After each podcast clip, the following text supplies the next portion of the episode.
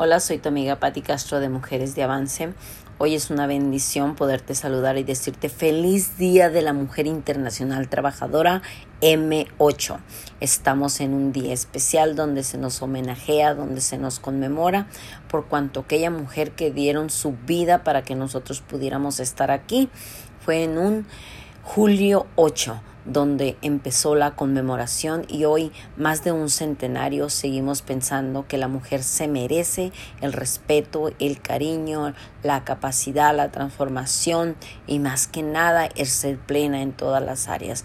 Bendiciones estamos diciendo a todas las mujeres cuídense, apapáchense y crean que todo lo que están haciendo tiene un propósito. Permanezcan en su lucha, permanezcan en su causa y guíense de acuerdo a lo que Dios dice, porque Dios es fiel. Bendiciones desde Las Vegas, Nevada, Inda.